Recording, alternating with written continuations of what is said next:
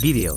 Así fue ejecutada la peor masacre en una escuela de primaria de Texas. El atacante, un hombre de 18 años. Al menos 19 personas murieron este martes, entre ellas 14 estudiantes y un profesor, en un tiroteo en una escuela de la localidad de Uvalde, Texas, Estados Unidos, donde también falleció el agresor. El hecho ocurrió cerca de las 11.30 de la mañana. El agresor disparó y mató, de manera horrible e incomprensible, a 14 estudiantes y mató a un maestro, dijo Abbott en rueda de prensa. El tirador entró a la escuela y abrió fuego, dijo Abbott, gobernador de Texas. También agregó que el tirador fue asesinado por los oficiales que respondieron al llamado de emergencia, pero que los hechos aún estaban siendo investigados. Precisó que el atacante fue identificado como Salvador Ramos. El joven asesino mató a su abuela justo antes de entrar a la escuela. La policía dijo que el pistolero fue visto con un rifle largo y una mochila. Además de eso, también vestía chaleco antibalas. El tirador de Texas fue identificado como Salvador Ramos, un joven de 18 años, que publicó en sus redes sociales una foto armado antes de la masacre en la escuela primaria de Uvalde. Momentos antes de perpetrar el ataque, en el que asesinó a al menos 14 alumnos y una maestra,